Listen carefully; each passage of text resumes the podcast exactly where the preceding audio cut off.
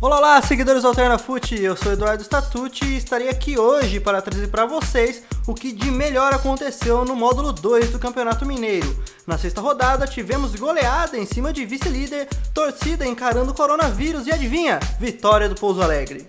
No Manduzão, o Pouso Alegre venceu mais uma, dessa vez contra o Cap Uberlândia. E a partida ocorreu a La Simeone, do jeito que o Pouso gosta, mas o início do jogo foi quente, os visitantes não amoleceram e partiram para cima. Entretanto, não conseguiram acertar o alvo. E no meio do primeiro tempo, Matheus Oliveira perdeu a linha. O camisa 2 chutou a bola no jogador adversário que se encontrava caído no chão, recebendo o cartão amarelo. Mas momentos depois, os donos da casa abriram o placar. Após boa jogada pela direita e cruzamento, Alex Tavares subiu no meio da defesa do CAP para fazer o único gol da partida. Com a vitória, o Dragão se manteve na liderança e invicto na temporada, enquanto o CAP permaneceu na penúltima colocação em situação complicada.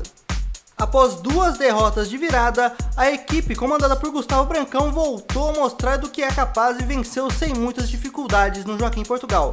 Contra Pouso Alegre e Tupi, o time são joanense não deixou de mostrar seu bom futebol em campo. Entretanto, alguns vacilos fizeram com que o Atlético perdesse 6 pontos e saísse do G4.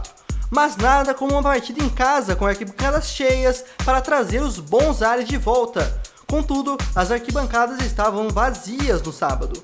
Crise no esquadrão? De maneira nenhuma. O público foi impedido de entrar no estádio devido às medidas cautelares contra o coronavírus estipuladas pela FMF. Em campo, os fanáticos torcedores que se desdobraram para conseguir ver a partida não se decepcionaram. Como é de costume, o Atlético mostrou bom futebol, para frente e ofensivo. Sofreu alguns sustos, mas nada que impedisse o esquadrão de vencer com tranquilidade. Michel Paulista marcou os dois gols e o goleiro Jefferson defendeu um pênalti, colocando o Alvinegro novamente no G4. Infelizmente, algumas decisões da arbitragem causaram polêmica na partida. Ambos lados se sentiram prejudicados em alguns momentos. Gerson Evaristo reclamou muito durante a partida sobre o impedimento marcado por Juliana Nascimento, que, em sua opinião, foi assinalado de maneira equivocada. Oportunidade de fazer gol no pênalti, tivemos mais chance. Um lance no primeiro tempo que não estava impedido, que eu estava na, na, quase aqui na linha. Uma arbitragem muito tendenciosa. Muito, muito, muito.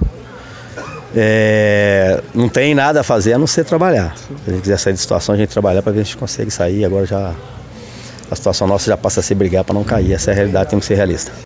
No segundo tempo, o ponto alto foi o pênalti marcado por Ieger aos 33 minutos. No momento do lance, o zagueiro Davi se mostrou muito revoltado com a marcação.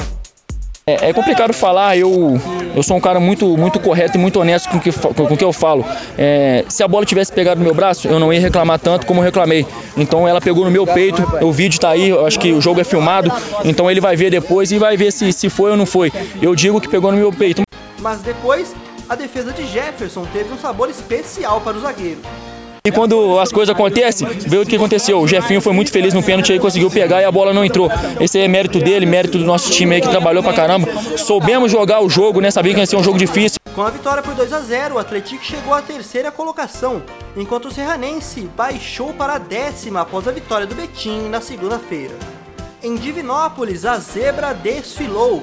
O democrata de Sete Lagoas, que havia vencido apenas um jogo no módulo 2, goleou o até então vice-líder do campeonato. Precisando da vitória para manter vivo o sonho da classificação para a próxima fase, o time de Sete Lagoas buscou o gol desde o início do jogo. E com uma formação ofensiva, o Democrata abriu o placar no fim do primeiro tempo, aos 46 minutos, com o João Sala.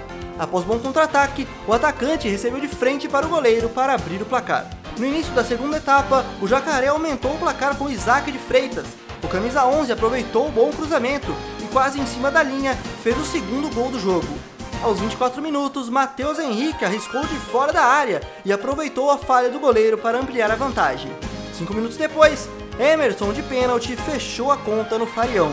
Com a goleada, o Democrata manteve vivo o sonho do acesso e chegou à quinta posição, enquanto o Guarani caiu duas colocações e ficou em quarto na tabela. Mamoré e Patinga ficaram no 0 a 0 em Patos de Minas. Em jogo realizado com portões fechados, nenhuma das duas equipes teve muitas chances reais de gol. O resultado não foi bom para nenhum dos dois times. O Mamoré permaneceu na lanterna e o Ipatinga foi para fora do G4. Com um gol no primeiro tempo do jogo e outro no segundo tempo, o Nacional de Muriaé venceu o Tupi por 2 a 0. Jonathan Mock e Alemão foram os autores dos gols. A vitória foi a terceira do NAC, que agora ocupa a vice-liderança do módulo 2, enquanto o Tupi está mais próximo do rebaixamento do que do G4. Em Governador Valadares, o Betim respirou no campeonato. Aos 14 minutos, os guerreiros abriram o placar. Após cobrança de lateral pela direita, Cassiano cruzou para Paulo Henrique, que subiu no meio de dois defensores para inaugurar o placar. Na segunda etapa, os guerreiros não deram tempo para os adversários reagirem. Logo aos 7 minutos, foi a vez de Cassiano marcar o seu gol. Depois da cobrança de escanteio, o camisa 7 subiu no meio da defesa para ampliar o placar.